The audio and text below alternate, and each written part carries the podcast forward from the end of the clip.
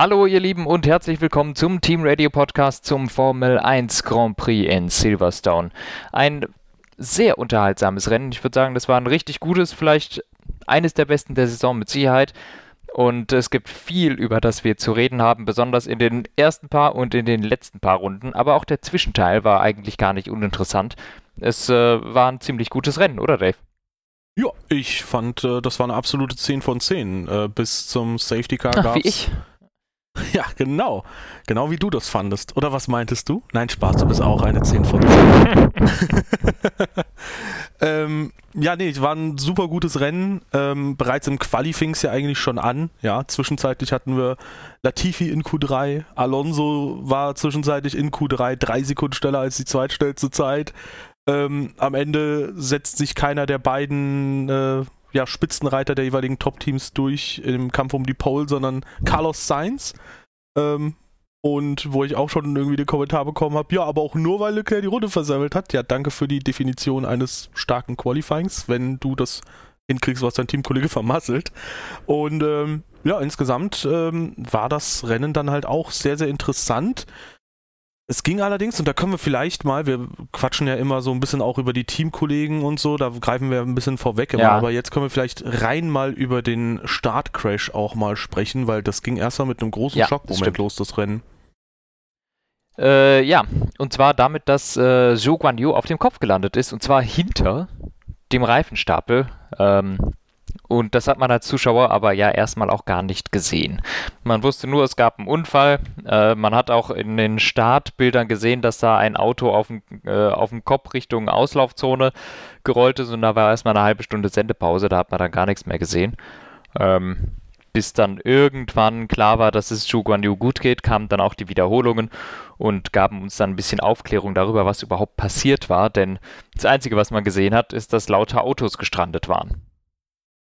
Ja, also ähm, erstmal, das sah natürlich sehr spektakulär aus. Ich, mir ist gar nicht erstmal aufgefallen in der allerersten Einstellung, dass da überhaupt ein Alfa Romeo quasi auf dem Kopf da entlang geschlittert ist. Ich habe primär Russell dann gesehen. Ähm, der Alfa Romeo war mir dann ein bisschen zu schnell für die frühe Uhrzeit, um die das Rennen war. Ähm, aber letztendlich, ja, was sich ereignet hatte, war, dass äh, beim Start George Russell ziemlich schlecht weggekommen ist dann zieht er da ein bisschen rüber zu Gastly, der im Alpha Tauri einen super Start hatte. Und ähm, dann gab es so ein bisschen eine Kettenreaktion, so ähnlich wie in Singapur 2017, ja. wo er quasi dann Gasly in äh, Juguanyu müsste dann auch gewesen sein, reindrückt. Und äh, gut, letztendlich für mich persönlich, der, der die Kollision ausgelöst hat, ist halt der, der die als einziges eine aktive Lenkbewegung auf einer Geraden macht und das ist in dem Fall Russell.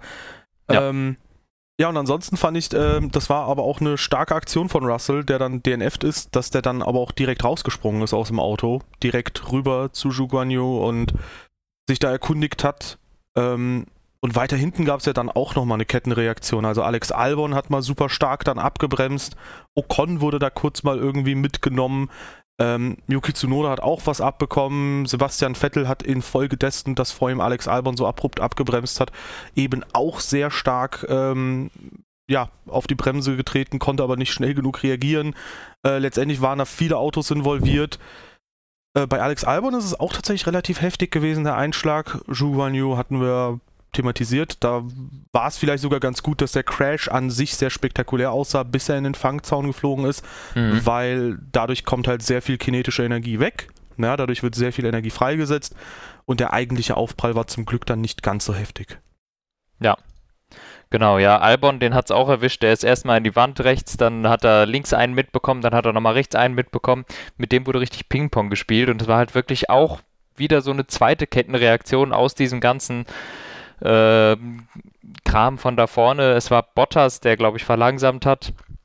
Darauf hat Albon reagiert, der gebremst hat und dem ist ein Vettel rein, weil der konnte so schnell einfach nicht mehr reagieren und war zu weit weg. Der konnte es einfach nicht mehr sehen und äh, dann hat es da eben auch noch gekracht. Also es ging wirklich total rund. Es ist äh, ziemlich beeindruckend, dass äh, Tsunoda und Ocon beide wieder repariert werden konnten äh, für das Rennen äh, ja, im Endeffekt für beide nicht besonders wichtig gewesen. Ocon ist ausgefallen, zu nur das Letzter geworden. Aber äh, dass sie es überhaupt noch geschafft haben, diese Autos wieder zu reparieren, fand ich schon stark. Ähm, ansonsten zu dem äh, ersten Unfall, ja, ich meine, was willst du sagen? Ich meine, Russell auf den harten Reifen gestartet, selbst dafür noch einen schlechten Start erwischt und dann immer weiter nach links gefahren und da sind halt zwei Autos. Ähm, dann gibt es jetzt Leute natürlich, die sagen, äh, Gasly hätte seine Nase da nicht reinstecken sollen. Das ist aber Quatsch. Der Gasly ist nämlich dem, wer war es, Latifi hinterher gefahren. Latifi ist zwischen, den, äh, zwischen äh, Su und Russell durchgefahren und Gasly hat quasi die gleiche Linie gewählt, ist da auch hinterher gefahren. Und äh, Russell macht einfach dazu. Und das ist einfach ein High-Risk-Move im Start, wenn du weißt, dass da vielleicht Autos sein können.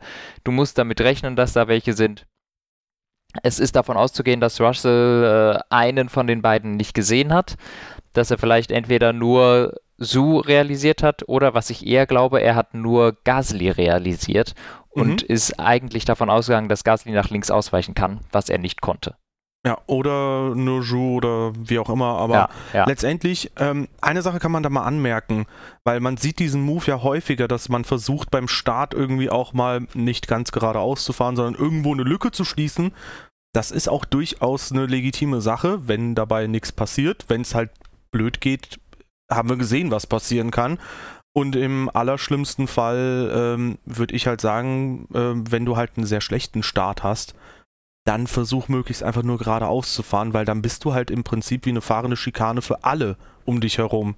Und in dem ja. Fall war Russell so unfassbar schwach beim Start, dass ich sagen würde, jede Bewegung war einfach nur irritierend.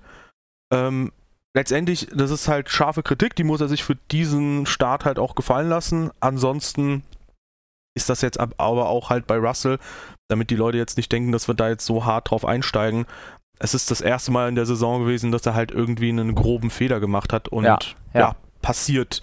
Bis jetzt war er Mr. Consistency, jetzt ist äh, zumindest dieser Titel für ein Rennen mal weg, aber ähm, das heißt ja nicht, dass er irgendwie konstant so crashmäßig fährt. Das war halt einfach nur eine doofe Aktion jetzt.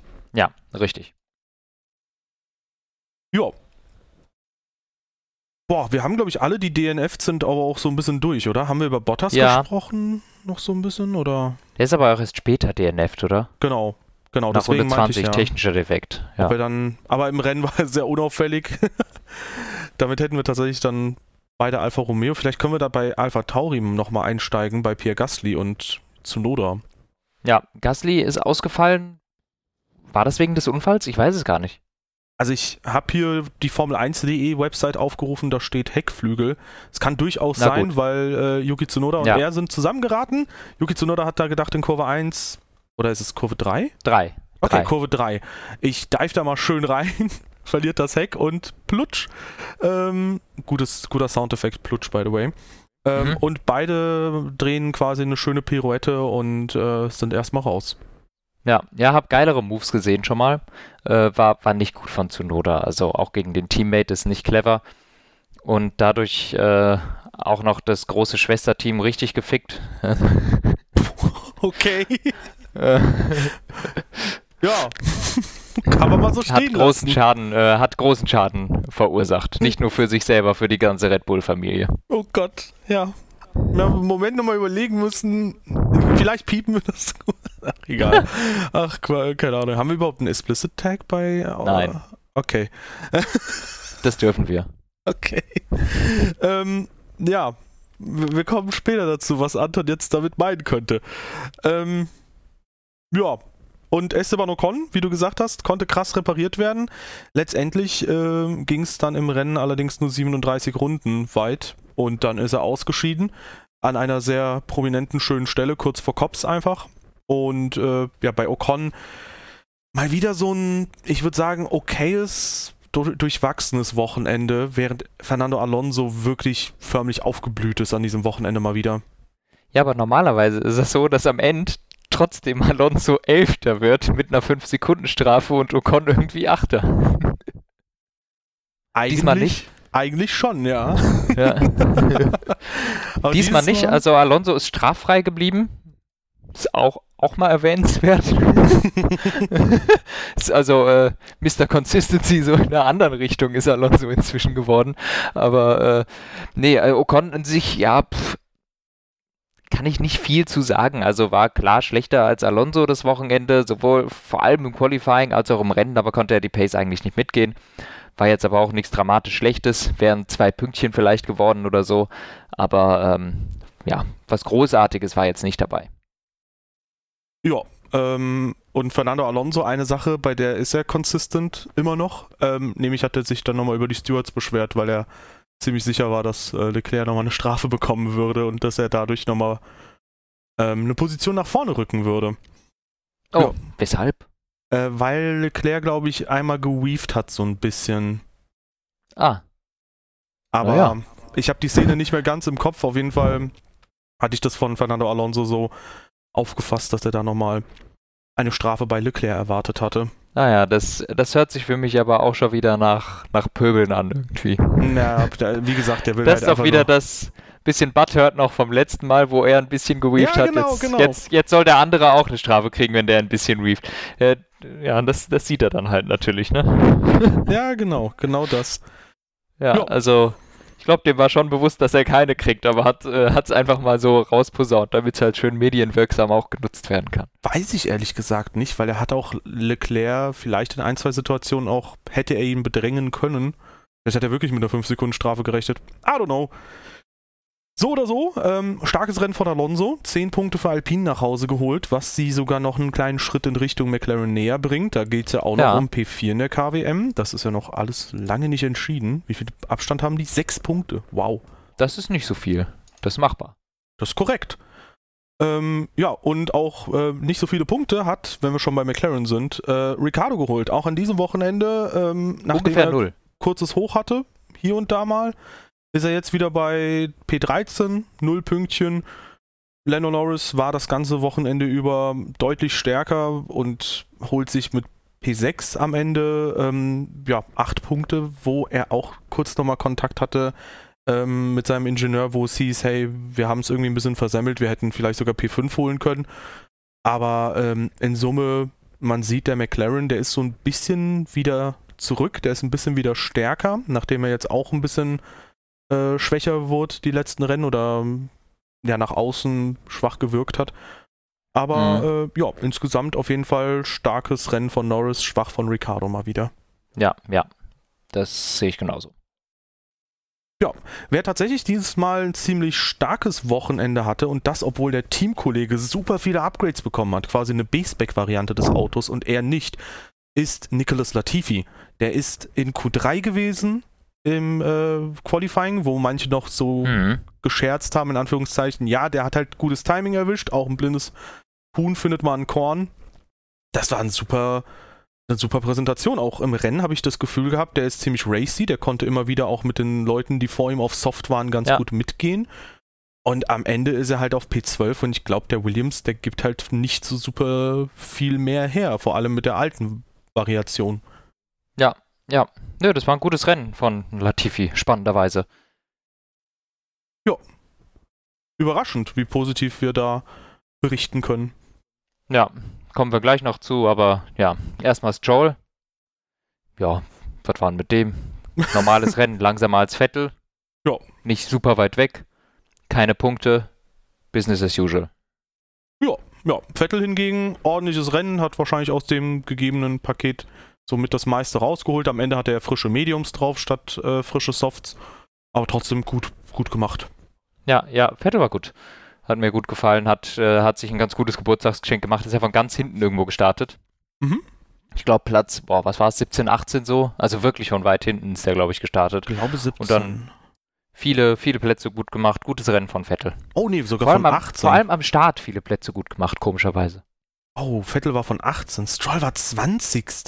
Ja, der war letzter, richtig gut. Ja. Krass, Digga. Ja, ähm, wer, okay, warte mal, jetzt hatten wir, jetzt hätten wir Magnussen, Magnussen direkt als nächstes, mhm. aber wer auch, äh, für, allein für die Überleitung müssen wir den vorwegnehmen, wer auch von weit hinten gestartet ist, ist Mick Schumacher. Von 19 auf 8 nach vorne, endlich den Fluch gebrochen, keine Punkte in der Hurra. Formel 1 geholt zu haben, endlich hat's mal geklappt, Und, Und dann gleich vier.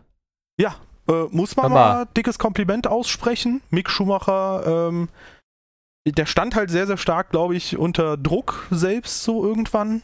Äh, war ja, Ja. auch sehr, sehr scharf kritisiert von im Prinzip allen, auch von uns.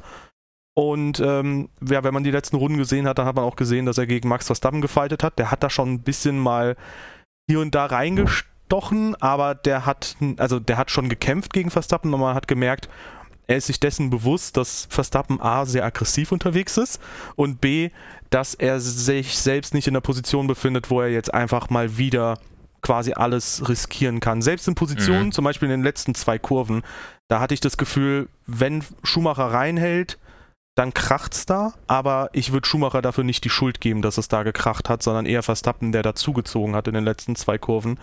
Aber Schumacher hat sich dann trotzdem halt zurückgehalten, weil er wahrscheinlich weiß, ich will nicht nochmal Sachschaden verursachen fürs Team. Ich will, dass wir Punkte holen und sichere vier Punkte sind besser als, naja, wenn ich es riskiere Ja. und dann im Zweifel gar nichts hole. Nur zwei Punkte mehr ist jetzt auch nicht so bedeutend, dann lieber die vier nach Hause holen. Und er hat einfach einen guten Job gemacht, das war super. Ja, da in den letzten paar Runden habe ich mir auch gedacht, Alter, du hast keine Gefahr von hinten. Lass es. Fang, fang gar nicht erst an, auch wenn der Verstappen offensichtlich langsamer ist als du. Versuch's gar nicht erst. Das ist, das Risiko ist viel zu groß. Und äh, zum Glück hat er auch nur ein paar Mal die Nase reingehalten, keinen richtigen ernsthaften Attempt gestartet. Also, aber da da habe ich mir auch gedacht, Alter, mach's nicht, nimm die vier Punkte mit, das ist gut. Ja, genau. Genau. Hat er dann auch gut gemacht. Also äh, Magnussen an dem Wochenende zumindest im Quali, glaube ich, dann stärker gewesen ein bisschen, aber im Rennen, äh, da gab es anscheinend sogar eine Haas-Team-Order, dass Mick äh, Kevin nicht überholen soll. Hat er trotzdem gemacht, hat er gut gemacht. Und äh, letztendlich war das dann ein sehr ordentliches Wochenende, auch allgemein für Haas. Beide Autos in den Punkten, fünf Punkte. Wieder ein bisschen was zu Alpha Tauri gut gemacht und zum ersten Mal seit Imola ist es, glaube ich, sogar, haben sie Punkte geholt. Das ist krass. Wow. Und dann auch gleich beide. Wunderbar. Ja, kann man gratulieren. Ja, wem man auch zu einem? Wochenende gratulieren kann, das zwar sehr suboptimal lief, aber trotzdem im Rahmen dessen eigentlich sogar echt gut, äh, ist Max Verstappen. Der hat irgendwann Probleme gehabt durch ein fliegendes Alpha Tauri-Teil, hat dadurch sehr viel äh, Downforce am Unterboden verloren, was natürlich alles sehr bitter ist. Was aber im Rahmen dessen, was passiert ist, halt sehr, sehr cool ist für Verstappen, ist, der hat im Endeffekt halt äh, sechs Punkte geholt und hat somit nur sechs Punkte zu Charles Leclerc verloren, der hier Ja. die Chance gehabt hatte, fast 20 Punkte über, also genau 20 Punkte gut zu machen oder vielleicht sogar noch mehr, wenn Verstappen weiter zurückgefallen wäre. Insofern krasse Schadensbegrenzung für Max Verstappen und Ja. dem wird das Wochenende auch, wenn, wie gesagt, das Ergebnis ihm nicht ganz schmeckt, trotzdem in Summe unter den Umständen sehr, sehr geschmeckt haben. Ja, also bei Verstappen kannst du das Wochenende, glaube ich, so ein bisschen sagen, hast du Scheiße am Schuh, hast du Scheiße am Schuh. Also es, die Pace war die ganze Zeit da. Es war auch eigentlich alles gut, es hat noch nie geklappt. Im Qualifying hätte er wahrscheinlich die Pole geholt. Ging halt nicht, weil Leclerc sich vor ihm gedreht hatte. Beim Start hat er gegen Sainz gewonnen, wurde dann mit ein bisschen einer schrägen Begründung wieder umgedreht, muss ich sagen. Boah, das Äh. wollte ich dich gerade auch fragen, da kommen wir gleich mal gerne zu. Ja, und zwar, also das mache ich jetzt direkt, weil Okay, da war es, da finde ich das prominenteste Beispiel, weil es da der, den Führungswechsel gab. Äh, weil noch nicht alle, weil man braucht eine, ähm, Ein Sektor. nee, das, das hat Sky Deutschland gesagt, was aber Okay. Quatsch ist. Ähm, es ist, äh, du kannst die Reihenfolge schon an der SC2-Linie nehmen. Äh, das ist die, die eine Linie nach der Boxenausfahrt. Und die wird auch in solchen Fällen normalerweise genommen. Ähm, die Sache ist, es haben zum Zeitpunkt der roten Flagge alle Autos diese Linie überquert, außer Ocon und Tsunoda. Die zwei, das sind die, die mit einem komplett havarierten Auto unterwegs gewesen sind. Und wegen den beiden hat äh, die FIA gesagt, wir können keine genaue Startaufstellung rekonstruieren, wo man eigentlich nur auf die Strecke gucken muss und du siehst, der eine steht 400 Meter vor dem anderen. Mhm. Ähm, und daraufhin haben sie es dann nicht gemacht. weil nicht alle Autos die SC2-Linie überfahren haben, haben sie gesagt, wir können keine, wir können keine Positionen vergeben. Cool.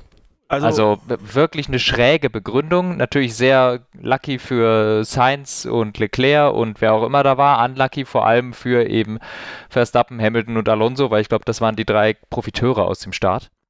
Ja, Hamilton ähm, war richtig krass beim Start. Ja. Also, weißt du, wo es. Hm? Ich, fand, ich fand den Start einfach. Also, du warst, wenn ich es richtig raushöre, du warst ähnlich irritiert wie ich wegen der Startreihenfolge, ne? Ja, dass die halt wieder das gleiche genommen haben, weil es gab ja offensichtlich, ja. also die sind ja dann auch in einer bestimmten Reihenfolge wieder an die Box gefahren, ne, die ja mhm. existiert. Ich verstehe es ja. halt nicht, warum es nicht wie in der NASCAR gemacht wird, wenn eine Full Course Yellow kommt, dass man sagt, jetzt, wo die rote Flagge quasi geschwenkt wurde, jetzt ist der Zeitpunkt, wo wir quasi einen Cut machen und wer hier vorne ist, ist halt vorne so. Ja. Keine Ahnung. Ja, also das, das war wirklich ein bisschen schräg und ich glaube, wie, wie, gesagt, es waren vor allem Hamilton und Alonso, die am Start richtig Boden gut gemacht haben. Ich glaube, beide haben zwei Positionen gut gemacht, stimmt das? Mm, ja, kann sein, ja. ja, ja, ja. Ich glaube, der eine von 7 auf 5, der andere von 5 auf 3 oder sowas. Aber die sind beide echt gut weggekommen. Äh, und dann halt natürlich wieder nach hinten. Und beim zweiten Start läuft es dann selbstverständlich nicht mehr so gut. Ähm, und auch Verstappen hat es nicht direkt an Sainz vorbeigeschafft.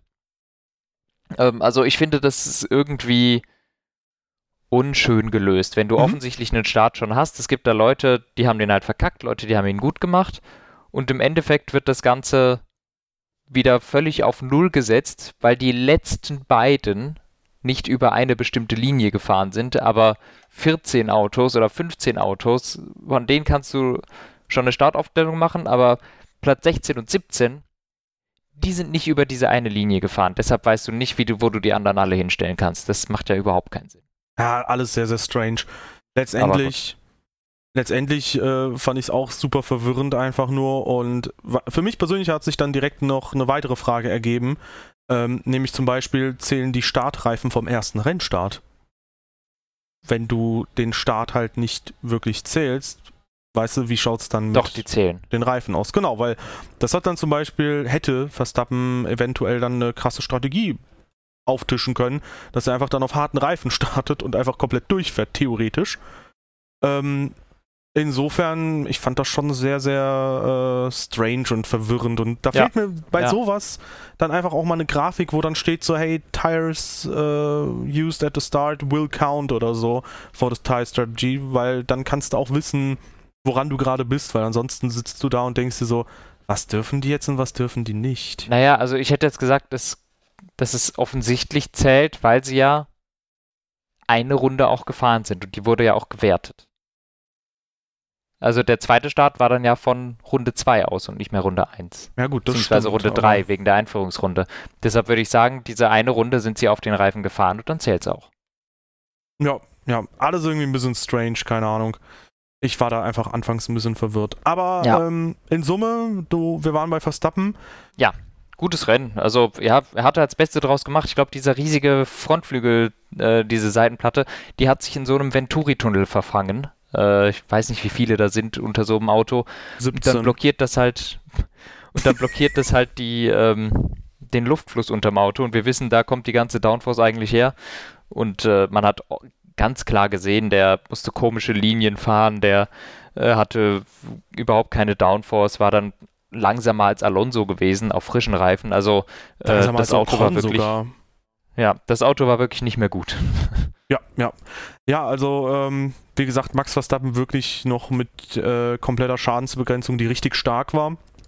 Ich würde fast sogar sagen eigentlich, dass der erste Start für ihn vielleicht ein bisschen Glück im Unglück sogar war, dass der dann quasi, äh, oder die rote Flagge, dass die ihm ganz gut gelegen kam, weil er ist ja ursprünglich auf den Softs gestartet. Der hat zwar den Start gewonnen, aber ich kann mir vorstellen, die Softs haben zwar ein bisschen länger gehalten, aber das wäre ein bisschen schwierig geworden, strategisch gegen die Ferrari äh, eine Weile später da nochmal quasi gegenzuhalten, weil ja, ich kann mir vorstellen, die Softs wären dann ein bisschen früher abgeraucht irgendwann. Wobei ich Möglich. mir auch vorstellen kann, dass die Pace von Verstappen einfach zu stark war. Ja, oder zwei Stopp mit Soft, Medium, Medium hätten sie sich vielleicht auch leisten können. Vielleicht. Ja, tatsächlich ähm, hatten wir aber bei Verstappen äh, gute Schadensbegrenzung und selbiges hatten wir auch bei seinem Teamkollegen Sergio Perez, mhm. ähm, der nach dem zweiten Start erstmal beschädigt rausging. Ähm, der hatte da eine Berührung mit Charles Leclerc, also da gab es sehr viel Kuddelmuddel. Ähm, und im Endeffekt sah es dann eine lange Zeit danach aus, als ob Sergio Perez an dem Wochenende quasi kaum punkten würde. Aber ich bin einfach sehr, sehr fasziniert davon, wie stark Red Bull an einem Wochenende letztendlich gepunktet hat, wo nichts lief wie geplant und wo wirklich gefühlt alles schief gelaufen ist. Weil ja, Perez holte ja. am Ende nochmal P2. Krass. Ja, nee, Perez war, ich würde mal sagen, war 37 Runden sehr unauffällig unterwegs.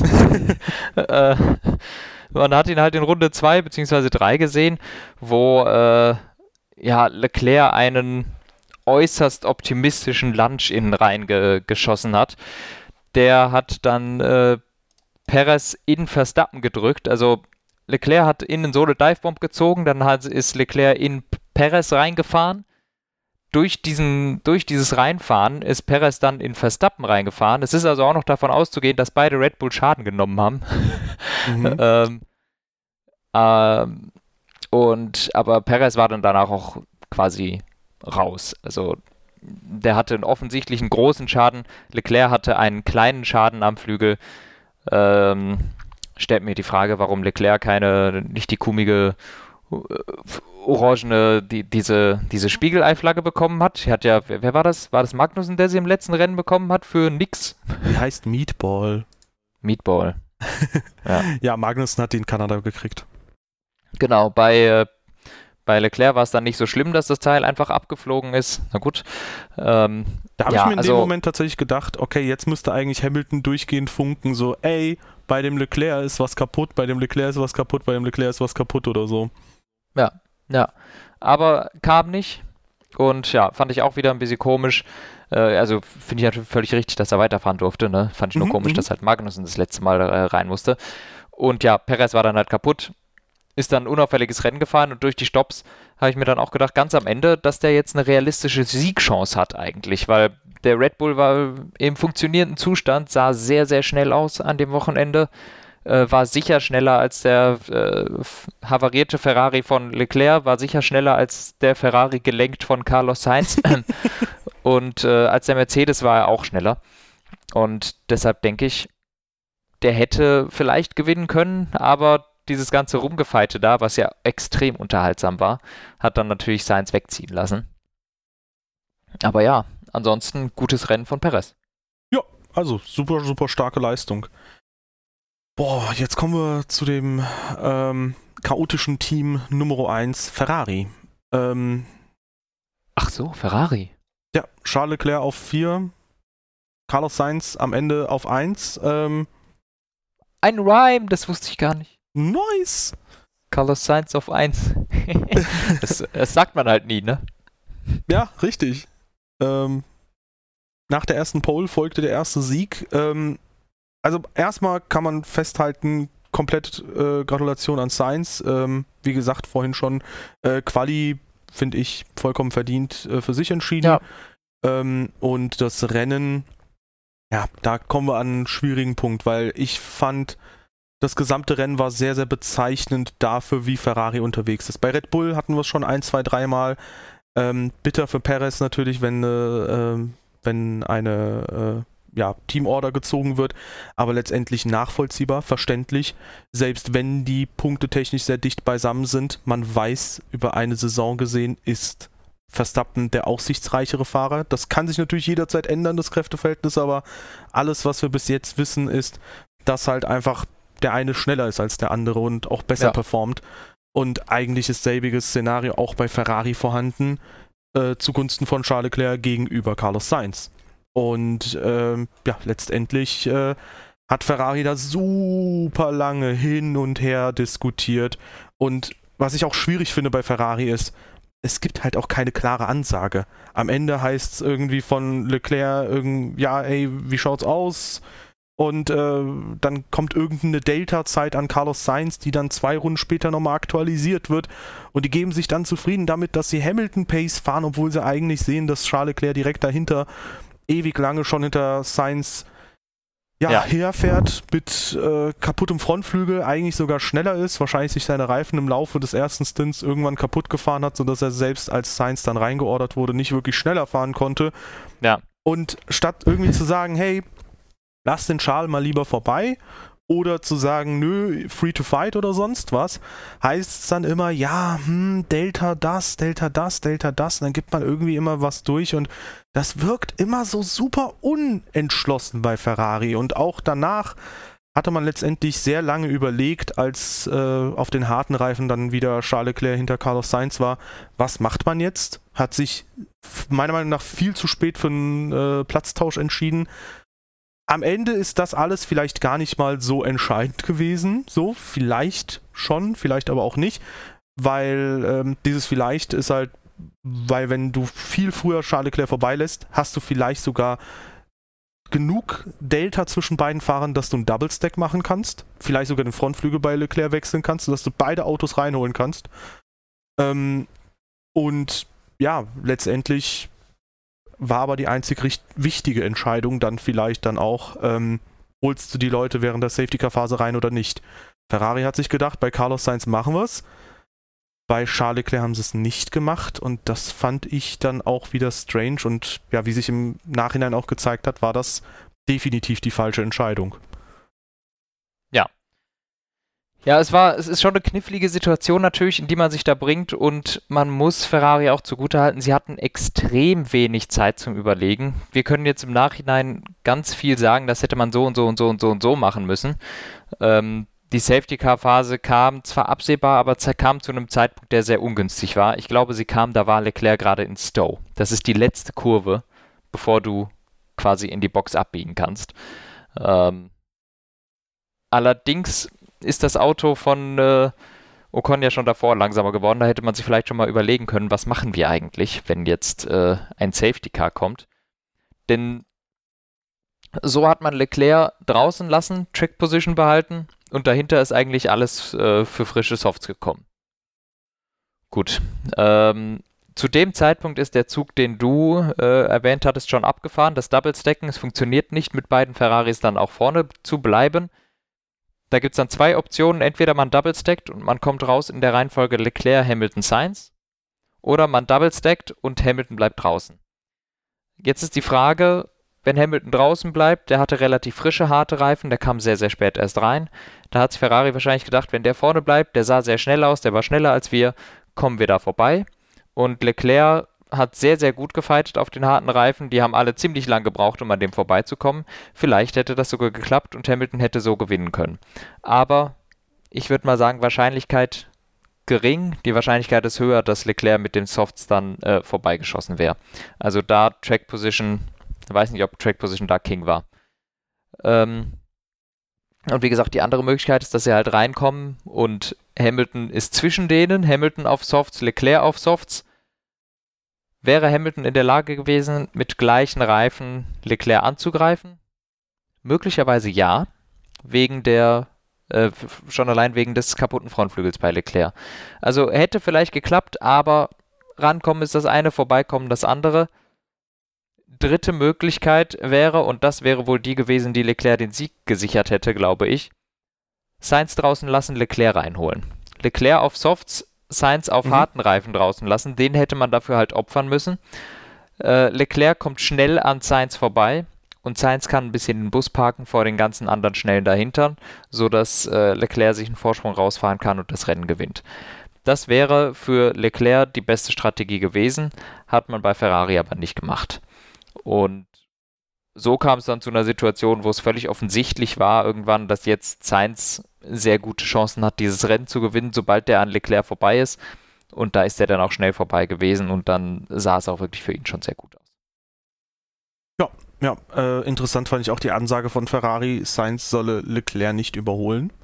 Ja, ähm, was für ein ähm, Quark. Äh, das, das funktioniert ja wirklich gar nicht. Ja, wo ich mir auch gedacht habe, liebe Leute, stellt euch mal alle zwei und drei Kämpfe vor, die wir mit Perez, Hamilton und Leclerc hatten. Inklusive noch einem weiteren Auto drin, nämlich Carlos Sainz. Also das wäre da, hätte das safe gekracht. dann hätte Alonso gewonnen. Richtig, ja. Ähm, und dann hätte er eine 5 Sekunden Strafe gekriegt und Lando Norris hätte seinen ersten Rennsieg geholt. Ähm, genau.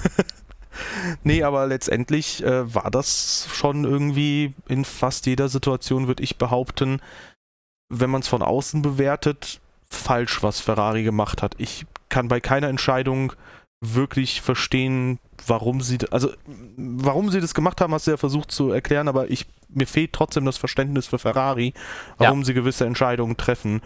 Und ich, ich hab, glaube einfach, weil sie zu wenig Zeit hatten. Ja, also glaub, keine die Ahnung. haben sich nicht überlegt. Keine Ahnung, Digi. Aber äh, so oder so, sie haben auf jeden Fall Charles Leclerc in der Situation 13 Punkte weniger äh, letztendlich ermöglicht, als drin war. Und das ist jetzt halt schon zum wiederholten Mal so ein bisschen so, dass man bei Ferrari immer wieder denkt, so, okay, ihr bleibt auf jeden Fall unter eurem Optimum an einem Wochenende, wo am Ende Red Bull, bei Red Bull alles schiefgegangen ist, was noch hätte schiefgehen können, äh, so ziemlich. Holt Leclerc sechs Punkte zu dem einen Red Bull auf und verliert sechs Punkte zum anderen Red Bull. Das muss man sich mal vorstellen. Ja. Blöd gelaufen für ja. Ferrari, aber vielleicht auch einfach ein Testament dessen, warum es seit Kimi Raikkonens WM-Titel 2007 nicht mehr für einen Fahrrad-WM-Titel gereicht hat und vielleicht auch in dieser Saison nicht mehr reichen wird. Ja, ja. Naja, es sieht, es sieht auf jeden Fall nicht gut aus bei Ferrari im Moment für diese Saison. Man muss auch sagen, also Leclerc hat nur einen Sieg mehr als Sainz, ne? Aber viel mehr Poles. Das macht's nicht viel besser. Das ist richtig. Dafür gibt's ja keine Punkte. Das macht ZDC sogar noch schlimmer eigentlich. Mhm. Ja. Ähm, dann würde ich nochmal das Zepter an mich reiß, reißen. Äh, ich habe nämlich ja beim letzten Mal eine Prediction abgegeben, dass ich glaube, Lewis Hamilton äh, würde in Silverstone gewinnen. Und ich sag mal so, nachdem Verstappen Probleme hatte, schien das jetzt nicht allzu unmöglich zu sein. Hamilton im drittstärksten Auto an dem Wochenende, würde ich behaupten, kam im ersten Stint irgendwann tatsächlich auch mit relativ großen, zügigen Schritten ran an die Ferrari. Ähm, hat brillant performt, also wirklich, das war extrem stark zu sehen, wie da irgendwie der Dude da immer wieder sich ranknabbert. Ähm, irgendwann war er direkt dran an Charles Leclerc und ich behaupte, selbst mit dem problematischen Stopp bei Mercedes, hätte er am Ende ohne Safety Car nochmal Charles Leclerc eingeholt und Sainz vermutlich überholt. Ähm, weil man auch gesehen hat, dass äh, der Mercedes auch mit den Reifen besser klarkam anscheinend als der Ferrari. Ja. Und ich kann mir auch vorstellen, am Ende wären die Harten ein bisschen eingegangen bei den beiden Ferrari, während Hamilton halt sehr frische hatte.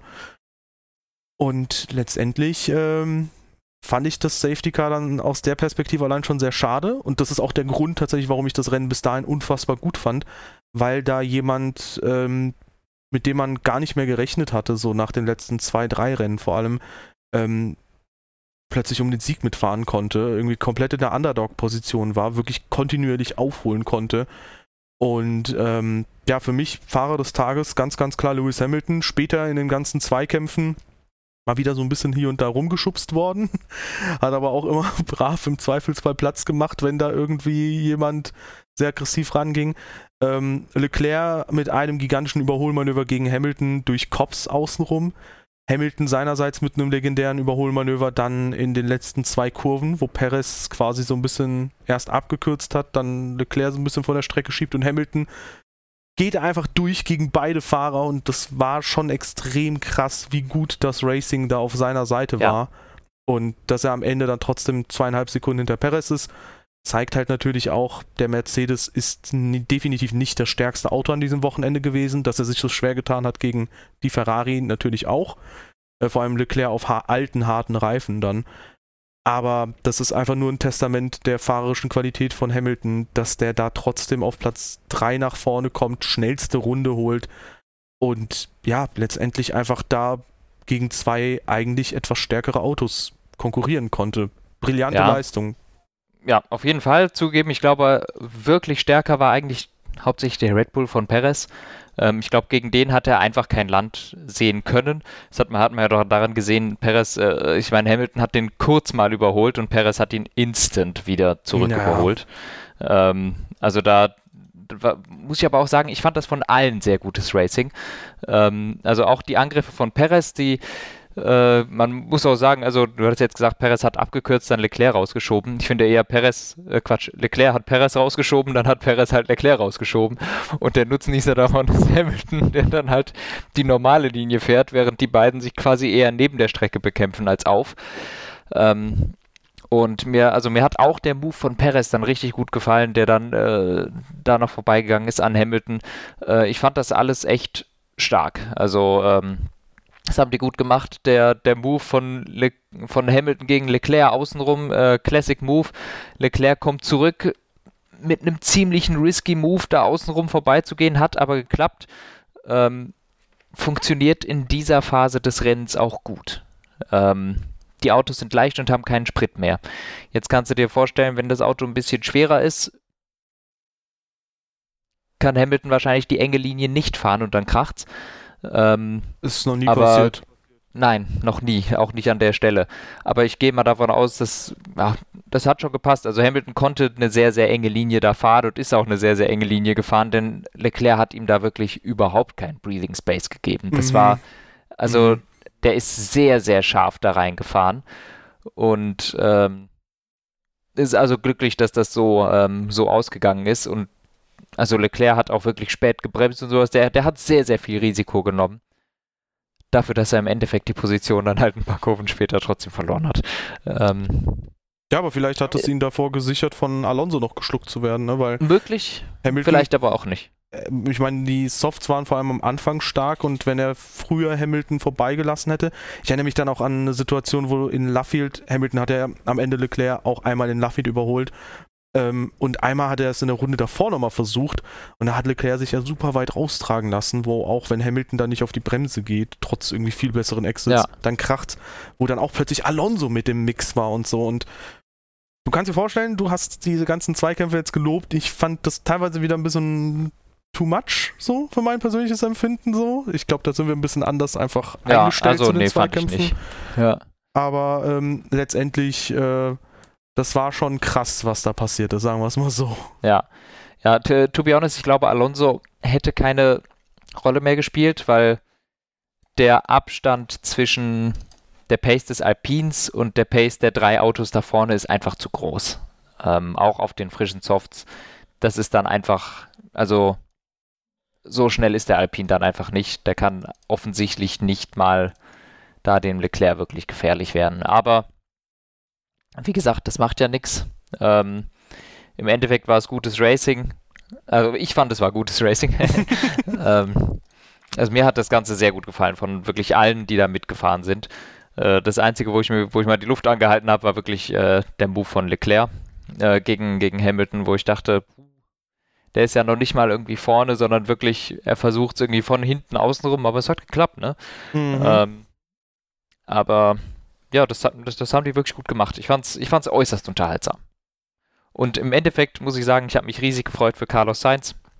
Ich glaube, es ist kein Geheimnis, dass ich, äh, dass ich sehr mit ihm sympathisiere, dass ich den coolen Typen finde ähm, und äh, auch immer so ein bisschen der, der Verfechter davon war, dass äh, Ferrari Sainz geholt hat und nicht Ricciardo, kann man jetzt natürlich schwer vergleichen, ähm, weil beide nur so einen mittelmäßigen Job machen in ihren neuen Teams.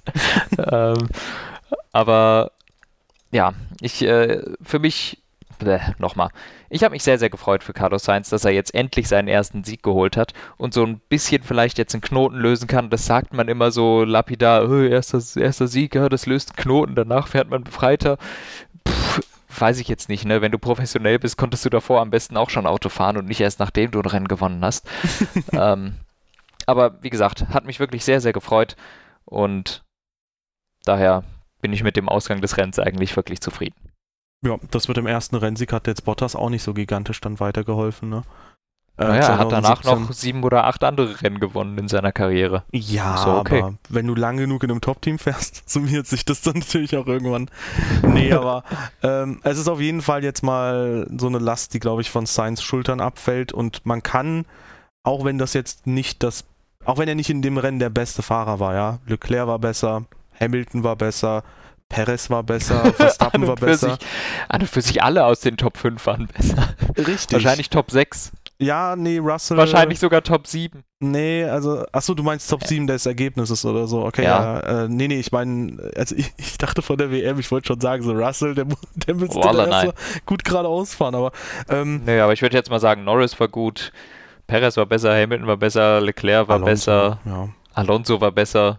Ja, also an für sich äh, ja, aber wenn man, sich das, wenn man sich das jetzt mal historisch betrachtet, auch mal was Sainz bis jetzt in der Formel 1 geleistet hat, fand ich, das war definitiv eine ähm, verdiente Geschichte. Das ist so ein bisschen wie bei Perez ja. 2020 in Sakir, wo ich auch sagen würde, hat er in diesem Rennen, also wobei, da muss man sagen, Perez Er war doch dann, über Baba, der ist doch vom letzten auf den ersten ja, ja, gefahren. klar, klar, klar, das, wollte ich gerade korrigieren, aber äh, es gab natürlich ein, zwei Autos, die da eher die Chance hatten, den Sieg zu holen. Weißt du, so ein Russell hätte natürlich in Sake ja, okay. 2020 mhm. den Sieg eher geholt, so und das war so ein bisschen ja. against all odds quasi gegen jede äh, Wahrscheinlichkeit so, aber in der Situation kann man halt auch einfach sagen, Sainz hat auch 2019 und 20 im Fer äh, McLaren und auch im Ferrari 21 einfach schon unfassbar krass abgerissen und ja. ja eben, das, das vergessen ja. wir immer so schnell, dass, also es, es, wird immer viel so gesagt, ah, Norris und sowas, äh, auch die Zukunft, aber wir vergessen schon, dass Sainz ihn jedes Jahr besiegt hat, wo sie zusammengefahren sind. Ja. Und auch jedes Jahr immer der unluckiere von den beiden gewesen ist. Also Sainz hatte immer mehr technische Defekte, äh, ist immer, ist, ist öfter ausgeschieden, der hatte mehr Pech, aber hat trotzdem Norris immer geschlagen und hat letztes Jahr, da war es natürlich nicht so, da hatte Leclerc mehr Pech, auch Leclerc geschlagen. Also der war nicht weit weg, aber man muss schon sagen, dieses Jahr ist er wirklich nicht ganz on pace gewesen. Aber sowas kann sich ja ändern. Also wir haben auch gesehen, besonders Sergio Perez letztes Jahr, ähnliche Sache, der hat Aserbaidschan gewonnen. Wow, was für eine Leistung. Äh, ja gut, wenn, äh, wenn die anderen sich halt abräumen oder einen Reifenschaden hast, dann gewinnst du halt ein Rennen. Äh, so ungefähr wie jetzt. Trotzdem, dieses Jahr ist Perez wirklich gut dabei. Ja, Und ja. deshalb würde ich nicht unbedingt Sainz schon komplett ausschließen von allem. Der ist jetzt ja auch nur noch elf Punkte hinter Leclerc, also quasi genauso im WM-Kampf drin wie der andere Ferrari. Also gar Aber, nicht. Ja, genau. Ja. ja, jetzt ist der Spannungsbogen weg, den ich gerade noch aufbauen wollte. Oh, sorry, jetzt ist er genauso im WM-Kampf drin wie Leclerc, ja. Genau, wie Leclerc, Sainz und Perez. Ja, nee, der Spannungsbogen ist weg. Ist vorbei. Ist aus. Sorry. Ich bin immer so, dass ich die Höhepunkte versaue. Ähm, okay, das klang komisch. Äh, 34 Punkte zwischen Verstappen und Perez haben wir jetzt schon. Äh, Perez als ärgsten Verfolger weiterhin von Max Verstappen. Es waren mal über 40. Ja, also es ist jetzt ein bisschen weniger geworden. Krass. Ähm, und äh, Charles Leclerc, der ist noch bei über 40, nämlich 43 Punkte Rückstand, genauso wie dann auch Carlos Sainz, der schon sogar bei 54 Punkte Rückstand ist, aber auch aufgeholt hat seinerseits dann. Aber wie gesagt, Verstappen an einem Wochenende, wo nichts quasi zu seinen Gunsten lief, auch die Safety-Car-Phase war eigentlich bitter, weil dadurch kamen halt die ganzen Teams hinter ihm direkt ja. dran. Ähm, weißt du, trotzdem sechs Punkte zu holen, das also äh, das zeigt halt so ein bisschen, ich meine, ich traue es Leclerc ehrlich gesagt auch zu eigentlich, aber das ganze Konzept Red Bull slash Verstappen ist, glaube ich, auch für diese Saison einfach prädestiniert, dass sie da um den Titel nicht nur ja. mitfighten, sondern ja. das Ding auch wahrscheinlich holen. Richtig. Das sieht sehr gut aus bei denen. Ja. Es geht dieses Wochenende nach Spielberg. Wie ja. sieht's da aus? Das war ja in den letzten Jahren eine Red Bull Hochburg. Wie Sonic. ist das dieses Jahr? Sonic. Das stimmt doch gar nicht, oder? Keine Ahnung. ich wollte okay. einfach irgendwas sagen. Okay. Ähm, In den letzten Jahren Red Bull Hochburg. Was mhm. würdest du sagen? Dieses Jahr auch oder sind letztjährige Red Bull Hochburgen eher dieses Jahr äh, Rennen, wo Ferrari eine Chance hat? Gut formuliert. Ähm, ich würde behaupten, dass äh, man gerne mal Österreich so ein bisschen falsch einschätzt wegen der vielen Geraden. Da denkt man vielleicht, ja. Ja, das da, ist keine Highspeed-Strecke. Genau, da denkt man vielleicht, hey, das ist wichtig, hier gute Beschleunigung, gute Power, gute Topspeed zu haben. Ist es nicht. Es ist wichtig, eine gute Traktion zu haben und äh, gut um die langsamen Ecken zu kommen. Und ich kann mir vorstellen, dass das eventuell dem Ferrari in die Karten spielt. Mhm. Und wichtig wird es aber auch letztendlich sein, ähm, wie gut letztendlich die Fahrzeuge mit den Reifen umgehen. Ich glaube, bei kühleren Temperaturen kam es jetzt immer Red Bull besser klar, bei wärmeren Ferrari. Okay, ich glaube, es ist kühl. Okay, insofern äh, könnte es vielleicht dann doch schwierig werden als Ferrari-Strecke. Mal ja. gucken. Und, und es gibt viele Punkte, ne? Es ist, äh, es ist ein Sprintwochenende, oder? Oh ja, stimmt. Also ist wichtig, jetzt hier gut zu sein. Das, du, du sollst Philosoph werden. Es ist Danke. wichtig, hier gut zu sein. Krass. Ja, aber ich tippe einfach mal wieder, dass Hamilton das holen wird. Nein, ich glaube tatsächlich, dass. Also jetzt wird's wild. In, in Letz-, Im letzten Rennen habe ich ja noch gedacht, yo, Hamilton, also ich habe mir ja schon gedacht, dass du Hamilton sagst, ne? Als, als wir drüber geredet haben. Aber jetzt ist ein wilder Guess. Nein, absolut nicht. Nö, ich würde tatsächlich äh, vermuten, dass ich denke. Wieder Science, ah ja. Dass Science das äh, auf jeden Fall auf dem Podium beenden kann. Nee, ich denke, dass ähm, Charles Leclerc tatsächlich mal wieder zurückschlagen kann. Okay, denke ich auch. Krass. Wir sind uns einig. Heftig. Ja. Und damit, ihr Lieben, haben wir noch was? Nee. Okay. Äh, vielleicht hätten wir sogar nochmal das Thema Airbox besprechen können, aber müssen wir vielleicht auch nicht. Die hat ja, nämlich. Ja? Machen wir das nächste Mal, wollte ich gerade sagen. Okay, gibt es dann da neue Informationen, neue Erkenntnisse oder? Nicht, dass ich wüsste. Auf jeden Fall, okay, was man erwähnen kann bei Jugua News Crash hat es nicht, äh, da hat die Airbox es nicht überstanden. Ähm, insofern gut, dass das Halo da war. Ansonsten, ihr Lieben, wenn es euch gefallen hat, das gerne auch noch oben da oder eine Bewertung auf der Plattform eurer Wahl, je nachdem, wo ihr unterwegs seid gerade, äh, gerne ein Follow auf der Plattform eurer Wahl dalassen und gerne auch beim nächsten Mal wieder dabei sein bei unserem wunderschönen Team Radio Podcast. Ich glaube, im Juli gibt es jede Woche ein Rennen. Insofern auch jede Ui. Woche ein Podcast. Crazy. Na dann. Tschüssi.